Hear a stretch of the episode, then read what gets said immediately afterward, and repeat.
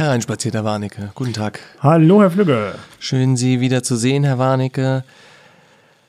Herr Warnecke, da muss ich erstmal tief durchatmen. Ja, atmen Sie mal durch. Setzen Sie sich in Ruhe hin. Trinken Sie noch mal ein Schlückchen Wein. Ich sehe, Sie haben ja bisher kaum was getrunken und dann legen wir los. Der Wein hat äh, noch nicht mal so schwer geatmet, wie ich es jetzt gerade gemacht habe. Herr Warnecke, wovor haben Sie eigentlich Angst? Oh Gott, äh, da gibt es sicherlich ein äh, paar Dinge, aber jetzt konkret hier allenfalls, dass der Wein korkt. Ach so, das ist ja natürlich eine ganz bescheidene Angst. Also kann ich mal sagen, ich habe zum Beispiel Höhenangst.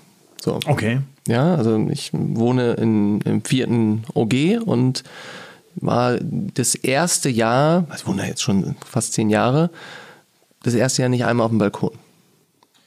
Okay, das ist eine vorausschauende Wahl der Wohnung gewesen. ja, ich, haben, ich muss ganz ehrlich sagen, ich äh, gucke aber auch gerne in den Himmel. Von, also das hatte dann schon Priorität und nicht gegen die Häuserfassade. Aber ich, äh, ja, ich gehöre vielleicht zu den Menschen mit einem schlichten Gemüt, die sich nicht so viel Gedanken äh, um die Welt äh, um sie herum machen. Und Deswegen haben sie auch keine Angst. Ich, ja, kann ich einigermaßen Angst befreit. Das ist, das ist tatsächlich so. Also ich glaube, wenn man also wenn mich jetzt hinsetzen würde und mir über die eine oder andere Sache, was weiß ich zum Beispiel eben den, den Krieg in der Ukraine Gedanken Gedanken machen würde und die Irrationalität des einen oder anderen, äh, der in Moskau sitzt, ähm, dann könnte ich äh, auch Angstzustände entwickeln. Aber wie gesagt, ich äh, schaffe es, das tatsächlich dann auch mal auszublenden. Ähm, dann kriegt man keine Angstzustände. Ich werde jetzt nicht sagen, dass ich deswegen fröhlich lachend durchs, durchs Leben laufen kann, aber ähm, man muss so ein paar Themen dann einfach ausblenden, die nicht im eigenen, äh, ja, im eigenen Entscheidungsbereich sind was ich Ihnen eigentlich jetzt noch erzählen wollte, ist, dass es noch eine zweite Angst bei mir gibt. Aber ich würde es gar nicht so sehr als Angst ähm, ähm, skizzieren, sondern eher zu einer Art Furcht. So, das ist nämlich die Befürchtung vor Schimmel in der Wohnung. Das fällt dann jetzt bei diesem Begriff Angst, da gibt es ja diese, auch diesen Wort German Angst. German äh, Angst. Ja, also dieser Klassiker. Die Angst vor Schimmel in der Wohnung. Die sollten Sie nicht haben, Herr Flöger. Nein, ich, aber ich sage es Ihnen ganz offen, ich bin, bin in meiner Familie als sehr guter Lüfter, Raumlüfter bekannt. Stoßlüften zwei bis dreimal am Tag und ähm, nicht so richtig Dinge in die Ecke stellen und, hm, und hier und schauen und gucken. Dann brauchen Sie, um das ganz klar zu sagen, keine Angst vor Schimmel zu haben, denn äh, damit machen sie eigentlich schon fast alles richtig. Ähm, wenn man äh, versucht, äh, immer die, die Luftfeuchtigkeit in einer Wohnung äh, gering zu halten, wozu eben das Lüften und vor allen Dingen insbesondere Stoßlüften gehört, dann sind sie schon mal auf einem guten Weg. Und wenn sie äh, ja dann sogar noch äh, die Schränke von den Wänden ein Stück weit abziehen im Winter, wenn es kalt ist oder sie Sorge haben, perfekt. Die einzige Sache, die in diesem Moment etwas schwierig wird, ist äh, ordentlich durchheizen, vermutlich. Ähm, äh, aber wenn Sie die anderen beiden Dinge beherzigen und sonst äh, auch auf ein vernünftiges äh, Heizen äh, gehen, dann müsste es eigentlich passen. Äh, ich glaube, die, die Zieltemperatur die idealerweise da ist, 19 Grad, nicht unter 16 Grad, die scheinen wir mit den Gasreserven, die wir haben und den Energien, die wir haben, in einem Winter auch dann aufrechthalten zu können. Wenn es ein normaler Winter ist, wird wohl nur problematisch, so wie ich jetzt den Wirtschaftsminister verstehe, wenn es jetzt bitterkalt wird. Insofern sollten Sie keine Angst haben. Das war jetzt schon das große Besteck, was Sie hier rausholen, ähm, der große Bogen über die politische Lage, Herr Warnecke. Ähm, es wird möglicherweise in diesem Winter etwas teurer, Schimmel zu vermeiden, also sprich gut durchzuheizen. Wie kommen die, wie, Herr Warnecke, wie kommt die ganze Gesellschaft dieses Jahr durch den Winter?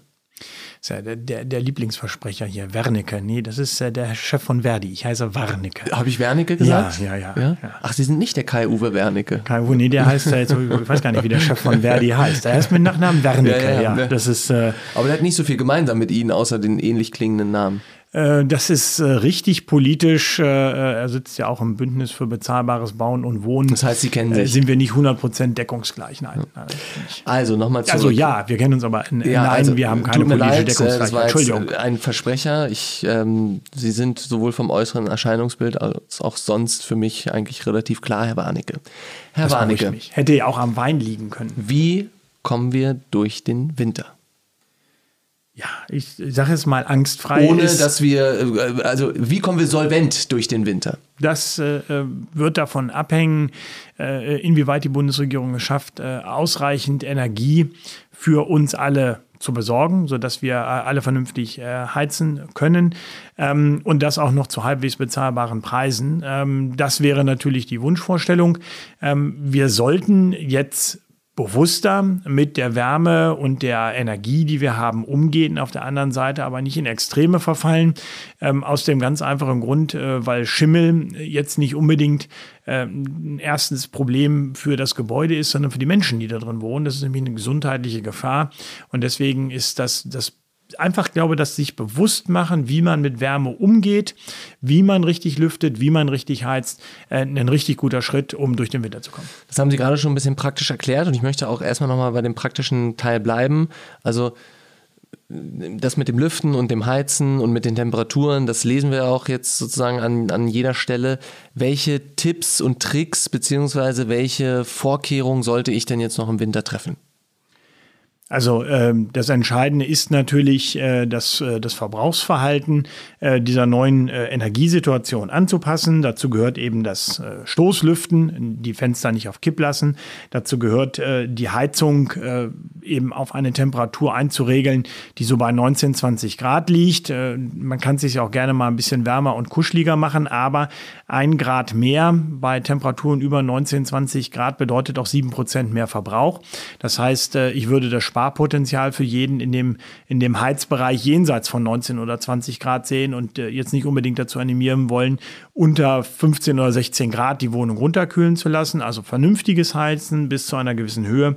Und äh, äh wenn man dann äh, in Abwesenheit äh, die Heizung abstellt oder wenn man über ein Wochenende nicht da ist, dann äh, macht man eigentlich äh, schon mehr als in den vergangenen Jahren und dann werden die Privathaushalte auch ordentlich sparen. Übrigens, äh, wenn ich diesen kleinen Werbehinweis an der Stelle geben kann, alle, die diesen Podcast hören, und Vermieter sind, Vermieterinnen und Vermieter.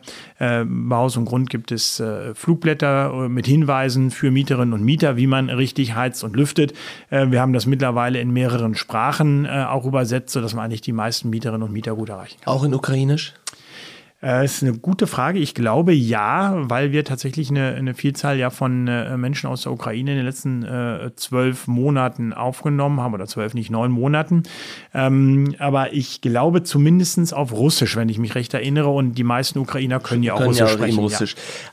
Aber Sie haben ein ganz interessantes Thema angesprochen. Also ist, wir sind jetzt in der Lage, wo Mieter und Vermieter auch wieder Hand in Hand zusammenarbeiten müssen. Es gibt Dinge, die kann der Mieter machen, die kann der Vermieter auch nicht so richtig äh, sozusagen äh, als Pflicht aufgeben. Es wäre aber schön, wenn der Mieter sie macht. Andersrum gibt es auch Dinge, die der Vermieter machen könnte. Also wir sind in der Situation, wo wir uns als Mieter und Vermieter wieder gut verständigen müssen ja, das äh, ist ja die Grundlage eines jeden guten Zusammenlebens. Und äh, ich glaube, ähm, ich habe in der letzten Zeit selten Übereinstimmung mit dem Deutschen Mieterbund, aber äh, äh eine Sache ist klar, 98 Prozent äh, aller Mietverhältnisse laufen reibungslos und streitfrei. Das ist auch während Corona so gewesen. Und dieses Kooperative, daran müssen wir jetzt arbeiten. Man sieht das zum Beispiel bei dieser Debatte äh, über die Frage, ob man die, äh, die, die Heiztemperaturen in den Gebäuden technisch absenkt. Ähm, da wird ja, äh, bisher gibt es kein Gesetz dafür, aber die Rechtsprechung hat bundesweit im Laufe der vergangenen Jahre und Jahrzehnte äh, eine Temperatur von, von 18 Grad als Mindesttemperatur festgelegt. Und jetzt wird debattiert, ob man vielleicht ein Gesetz machen wollte, dass es nur 17 oder 16 Grad sind.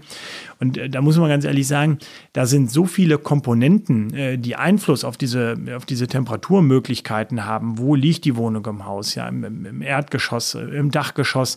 Ähm, wie, wie wird in umliegenden Wohnungen geheizt? Stehen da vielleicht einige leer? Wie ist die, die die technische Außenhaut, also Dämmung, Fenster, wie sieht das alles aus?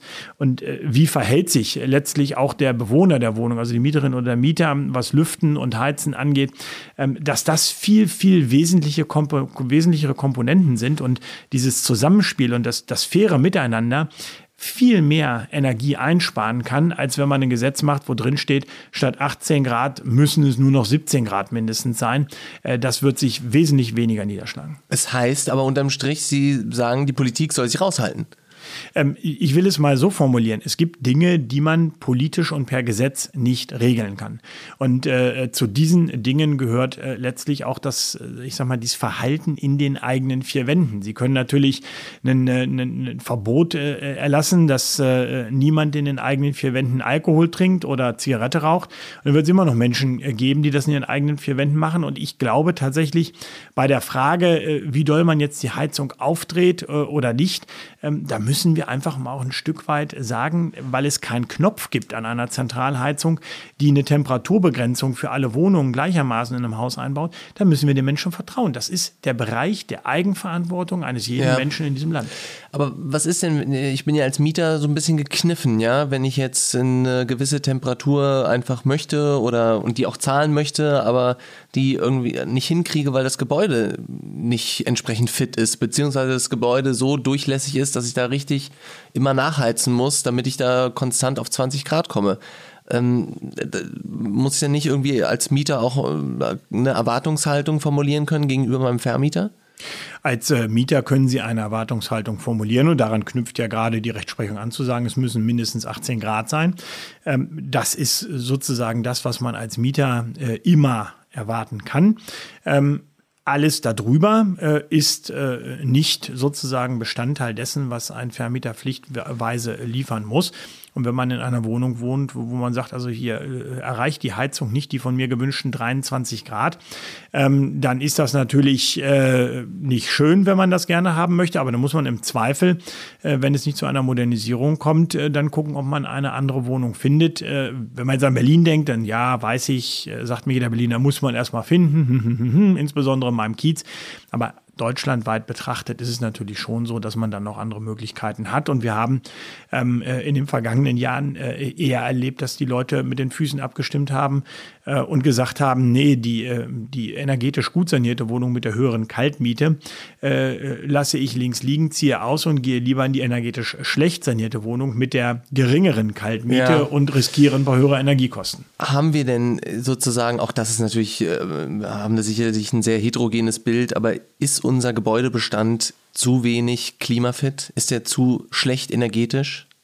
Ähm, besser geht es immer, das ist keine Frage. Allerdings muss man sehen, dass in den vergangenen Jahren wirklich gewaltig investiert worden ist. Äh, der Gebäudebereich hat mit Ausnahme der letzten beiden Jahre, die nicht leicht waren, ja. wegen Corona, wegen Homeoffice, äh, wegen Zuwanderung, hat der Gebäudebereich ähm, äh, seit 1990 über 40 Prozent CO2-Einsparungen hingelegt. Das gibt es in keinem anderen äh, der Sektoren, in denen das CO2 äh, gemessen wird. Aber trotzdem die Einsparziele verfehlt. Äh, ja, aber nur in den vergangenen zwei Jahren. Ähm, da, wie gesagt, haben wir auch Sondereffekte äh, durch allein Corona gehabt, weil die Menschen ja viel mehr zu Hause waren als in den Büros. Es war ein ganz anderes äh, Wohnverhalten vorhanden. Und äh, äh, ja, die Einsparziele, die übrigens auch höher waren als in allen anderen äh, Bereichen, in allen anderen Sektoren, äh, sind gerissen worden. Aber es wurde ja trotzdem eingespart, auch in den vergangenen Jahren. Es wird wie wild investiert. Und man kann nur hoffen, dass diese unglaublich hohen Energiepreise und die, die Gelder, äh, die die äh, privaten äh, Eigentümerinnen und Eigentümer jetzt vorstrecken müssen, ähm, dass die nicht dazu führen, dass kein Geld mehr dafür da ist, um äh, weiter zu modernisieren. Also wir haben ja, glaube ich, ein Drittel der Wohngebäude in Deutschland sind ja sogenannte Worst Performance Buildings. Ja, nein, das nee, ist äh, das nee, da widerspreche ich äh, gleich ja. G, G und H. Äh, nein, äh, es gibt jetzt ein, e, eine EU-Richtlinie, an der gerade geschrieben wird, ähm, in deren Folge automatisch immer der schlechte, die schlechteste Drittel in die beiden schlechtesten äh, Energieklassen reingeschoben werden sollen, egal wie gut sie sind und absurderweise immer nur gemessen auf Nationalstaatsebene. Das heißt, äh, äh eine Wohnung, die in, in, in Deutschland äh, vielleicht im Mittelfeld ist von der Qualität her, kann in Polen schon im letzten Drittel liegen und dann muss der, der Eigentümer in Polen erstmal investieren äh, aufgrund dieser Vorgabe, während der der deutsche Eigentümer in Deutschland das nicht machen muss. Ähm, äh, das, das sind ganz seltsame Maßnahmen. Noch sind die ein Glück nicht Verordnung geworden. Und wenn das aber so würde, dann hätten wir ungefähr 30 Prozent äh, Worst Performance Buildings in, in Deutschland. Wenn das so werden würde, wäre die Konsequenz, dass in jedem Land die schlechtesten 30 Prozent Kraftgesetz als äh, ja, ganz schlecht Performer gelten würden mit extremen gesetzlichen Auflagen, unter anderem diesem MAPS, den Minimum Energy Performance Standards. Also die müssten dann äh, höhere energetische äh, äh Anforderungen erfüllen, also Mindeststandards erfüllen, äh, was extrem teuer werden würde. Ähm, man kann nur hoffen, dass da äh, die Europäische Union noch ein Einsehen hat, weil es kann ja nicht immer nur sein, dass irgendwie die Zugehörigkeit zu einem bestimmten Drittel maßgeblich für die Energierung und Sanierungspflichten ist. Da muss man ja auch noch auf andere Dinge achten, wie die Lage des Gebäudes, die, die Restnutzungsdauer, die, die Qualität, ob sich die Investition überhaupt noch lohnt und, und, und, und. Aber wenn das dann so teuer wird, muss dann der Bund nochmal nachlegen bei der Förderung? Ähm, der Bund äh, äh nochmal nachlegen klingt so, also beziehungsweise als gäbe eine vernünftige. Noch, nee, genau. Also ist, ne, wir wissen ja, also habe ich jetzt mal unterstellt, ne, die, die Förderungen sind jetzt immer weiter abge, sozusagen abgeschichtet worden. Muss der Bund dann nochmal auch hier eine Zeitenwende bei der Förderungspolitik für den Gebäudebestand? Ähm, letztlich äh, wäre, ja, ich sag mal so, habe ich eher den Eindruck, dass die vergangenen neun Monate unter der neuen Bundesregierung eine Katastrophe waren, weil die Planungssicherheit äh, und die Planbarkeit der Fördermittel komplett zerschossen worden ist durch Robert Habeck. Und äh, das passt überhaupt nicht mehr zusammen mit den zeitlichen Abläufen bei der energetischen Modernisierung von Gebäuden. Also insofern, ähm, wir müssen zurück zu alten, verlässlichen äh, Fördermöglichkeiten, die, die kalkulierbar sind, die man einplanen kann und dann äh, geht das Ganze auch. Ob der Bund überhaupt in der Lage sein wird, den Förderbedarf, so wie wir ihn haben, zu finanzieren, daran habe ich ehrlich gesagt Zweifel, denn äh, die Energiewende ist eine extrem teure Angelegenheit. Ja, aber auf der anderen Seite mobilisieren wir auch gerade das Geld für die Energiekosten und für die Hilfspakete und Entlastungspakete. Ja, also äh, letztlich, ich weiß nicht, wo das hinführen soll. Bei den privaten Eigentümerinnen und Eigentümern äh, geht das Geld jetzt für Energiekosten drauf. Das ist dann natürlich hinterher nicht für eine Modernisierung da. Ähm, das Entlastungspaket 3, äh, wir haben auch schon drüber gesprochen, ist eher ein Witz. Äh, Entlastungspaket 4 und 5 werden wahrscheinlich folgen. Dann hat der Staat auch kein Geld Geld mehr. Äh, wenn man also im Hier und Jetzt das Geld so mit großen Händen rausschmeißt, dann hat keiner mehr das Geld, ob nun als Förderung oder direkt, um energetisch zu modernisieren. Italien hat das sogenannte 110 Prozent äh, Programm während Corona gefahren. Also sie haben sogar 10% mehr als das, was es gekostet hat, das Haus zu sanieren, bekommen. Es ist Vorbildcharakter äh, für Deutschland? Äh, ja, das Problem ist, dass die Mittel von der Europäischen Union und dort überwiegend aus Deutschland kamen. Ja. Äh, das heißt, die Italiener haben das äh, bei allem Respekt brillant gemacht. Die haben also die deutschen Steuergelder genommen und über die Europäische Union nach Italien geholt und haben dann eine 110% Förderung ausgekehrt. Wenn ich also für 100.000 Euro modernisiert habe, bekam ich 110.000 Euro ausgezahlt. Sensationell. Also wenn Sie mich als Eigentümervertreter fragen, dann sage ich Ihnen sofort, das brauchen wir in Deutschland auch. Wir werden nur ein anderes Land in der EU finden müssen, das äh, blöd genug ist, äh, uns äh, das mit deren Steuergeldern zu bezahlen. Sie können ja mal einen Vorschlag machen, wer, wer das, das übernehmen könnte. Ja, mir fällt jetzt spontan niemand ein, der das, der das machen könnte. Wir brauchen aber trotzdem mittel- bis langfristigen Plan. Ähm, weil wir gehen ja auch davon aus, dass die Energiekosten nicht weiter oder, oder wieder ähm, signifikant absenken, ab, absinken werden. Herr, Herr Flügge, jetzt sage ich Ihnen mal, was ich weiß. Sie wohnen in Ostberlin. Äh, Plan. Also meines, Plan, meines Wissens gibt es den Osten ja eigentlich nicht mehr. Ist eine interessante Frage. Aber äh, Sie wohnen im ehemaligen Ostberlin und hängen offensichtlich einer Planwirtschaft an und möchten jetzt einen Plan. Wissen Sie, was wir brauchen?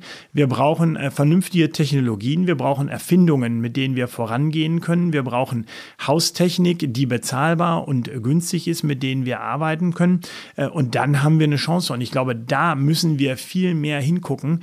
Äh, wir, wir planen immer Dinge, äh, bis ins Jahr 2045 äh, mit Technik aus dem Jahr 2010 und rechnen dann mit Fördermitteln rum. Ähm, äh, das ist in der, Geschichte eigentlich eine ganz interessante Sache. Wenn Sie, wenn Sie zurückgucken, was haben die Menschen zu Beginn eines Jahrzehnts erwartet, was es alles an Innovationen gäbe und was ist dann am Ende eines Jahrzehnts tatsächlich eingetreten, dann können Sie sagen, 100 Prozent von den Erwartungen wurden nicht erfüllt und es sind Dinge gekommen, mit denen man gar nicht gerechnet hat. Ich, es gibt so eine wunderschöne äh, Frage in diesem Spiel, das ich immer falsch ausspreche, Trivial Pursuit. Äh, äh, da hat, ja, ich kann sagen, es war falsch. Ja, das, äh, Sie können mich an dieser Stelle, dürfen Sie mich einmal belehren. Das passiert ja sonst nicht. Wie heißt es Trivial richtig? Pursuit. Purs also es klingt jetzt genau wie bei mir. Nee, Sie haben gesagt Pursuit. Oh, Pursuit. Pursuit. Ja, ja, gut, also, mehr nach Persil als Pursuit. Ja gut, alles klar. Ich weiß ja, dass ich das nicht aussprechen kann. Äh, da wird immer gefragt, mit welcher Begründung äh, der Leiter äh, des Patentamtes der Vereinigten Staaten seinen Job zum 31.12.1899 aufgegeben hat. Sensationelle Antwort. Die Begründung war, es gibt nichts mehr zu erfinden. Es ist alles erfunden. Das war also äh, zum 1.1.1900 hat er dann aufgehört. Ja, also äh, ich glaube, wir wir haben viel zu wenig Vertrauen darauf, was die Menschen alles noch entwickeln, äh, erforschen, möglich machen, technisch machen. Und deswegen glaube ich auch, dass wir das schaffen in den nächsten Jahren mit neuen Technologien und neuen Ideen. Vielleicht auch gerade durch die Krisensituation, in der wir uns gerade äh, befinden auf dem Energiemarkt durch den Krieg in der Ukraine ähm, voranzukommen. Also ich bin da ganz optimistisch. Ihr Optimismus in allen Ehren. Ähm wir kommen aber nochmal zurück darauf, die meisten Leute sind momentan eher pessimistisch, ja, sowohl Mieter als auch Vermieter, ja. Ähm, die, wir haben schon häufig darüber gesprochen, die die Vermieter müssen eben das Geld ähm, ähm, für die Wärme durchreichen oder gelten sozusagen als Mittelstation. Die Mieter wissen letztendlich nicht, ob sie es bezahlen ähm, können. Was kann uns jetzt kurzfristig den Optimismus bringen, damit wir über den Winter kommen? Ich glaube, äh, wir müssen jetzt äh, endlich mal ein paar alte Zöpfe abschneiden, an denen sich ähm, äh, auch die Teile der Bundesregierung, die in den letzten Jahren gar nicht regiert haben, äh, geradezu panisch festklammern. Das sind ähm, Kamellen äh, wie zum Beispiel äh, der, das Thema Mieterstrom. Ja, wir brauchen jetzt dringend mehr Energie. Ähm, mehr Energie kann man zum Beispiel erzeugen, indem man auf, auf die Dächer Photovoltaikanlagen setzt. Da kann man Strom erzeugen, den man dann nicht mehr aus Gas äh, produzieren Kommt muss. die Solardachpflicht? Äh, ob eine Solardachpflicht, äh, sie ist jetzt äh, abgespeckt beim Neubau, beim Gewerbeneubau vorhanden, aber es wäre doch äh, völlig gleichgültig, äh, ob man über eine Solardachpflicht reden muss oder nicht, wenn die Leute von alleine Solaranlagen auf die Dächer setzen würden, also Photovoltaik zum Beispiel, weil sie den Strom günstig verkaufen können. Unser Vorschlag steht, äh, äh, zwei Drittel des Grundversorgertarifs, also wesentlich günstiger als das, was alle Mieterinnen und Mieter bezahlen. Was steht äh, durch Ihnen im Weg? Nur die Politik und das Bundeswirtschaftsministerium, die keine Konkurrenz zu den Stadtwerken erlauben wollen. Ansonsten rein technisch ist das machbar, abzuwickeln, ganz leicht über die Betriebskosten, aber man möchte keine Konkurrenz für die Stadtwerke. Also so banal ist es. Ähm, das könnte man sofort umsetzen, kann ich immer wieder nur sagen, und äh, das gibt es auch in anderen Bereichen. Nehmen Sie den CO2-Preis. Ja? Äh, äh, ich werde da nicht müde zu sagen, äh, auch wenn das nur kleine Summen sind, dass man in der jetzigen Phase dieser extrem hohen Energiepreise den CO2-Preis äh, aussetzen oder gar vollständig abschaffen kann. Äh, der einzige Sinn und Zweck des CO2-Preises ist es, Energie zu verteuern. Eine Verteuerung, eine zusätzliche vom Gesetzgeber absichtlich herbeigeführte Verteuerung in einer Phase, wo die Menschen äh, sich außerstande sehen, die Energie zu bezahlen, ist eine Farce. Und das wird dann äh, zum Beispiel äh, von dem Herrn Fratscher vom DEW abgelehnt mit dem Begründen, das wäre der Todesstoß für den Klimaschutz. Also äh, ich glaube, man kann gar nicht, äh, ich wusste gar nicht mehr, dass es solche Elfenbeintürme in der deutschen Wissenschaft noch gibt, dass man da drin sitzt und sagt, äh, also das ist das Ende des Klimaschutzes. Alle Leute denken gerade darüber nach, ob nun Eigentümerinnen, Eigentümer, Vermieterinnen, Vermieter, Mieterinnen, Mieter, alle denken darüber nach, wie sie Energie einsparen können. Äh, das heißt, alle reduzieren den CO2-Ausstoß. Das ist ja das, was diesen Winter passieren wird. Und dann kann man nicht mal für ein halbes Jahr auf den CO2-Preis äh, verzichten, weil das ist Ende des Klimaschutzes sei. Also mit Verlaub, das sind, äh, das sind wirklich Ideologen, zum Beispiel auch bei der Deutschen Umwelthilfe, die da, die da sitzen und das von sich geben, die überhaupt nicht mehr den Menschen im Blick haben. Ähm, und äh, diese alten Zöpfe müssen wir dringend abschneiden. Das ist eigentlich die Gelegenheit jetzt. Ist Energieautarkie auf Mittel- bis Langfrist, also die Autarkie von Energielieferungen, von externen Energielieferungen für Haushalte, ist das eine Spinnerei oder ist das möglich? Ähm, wenn wir nur die Energiequellen angucken, die wir jetzt und hier und heute haben, wirkt das wie eine Spinnerei.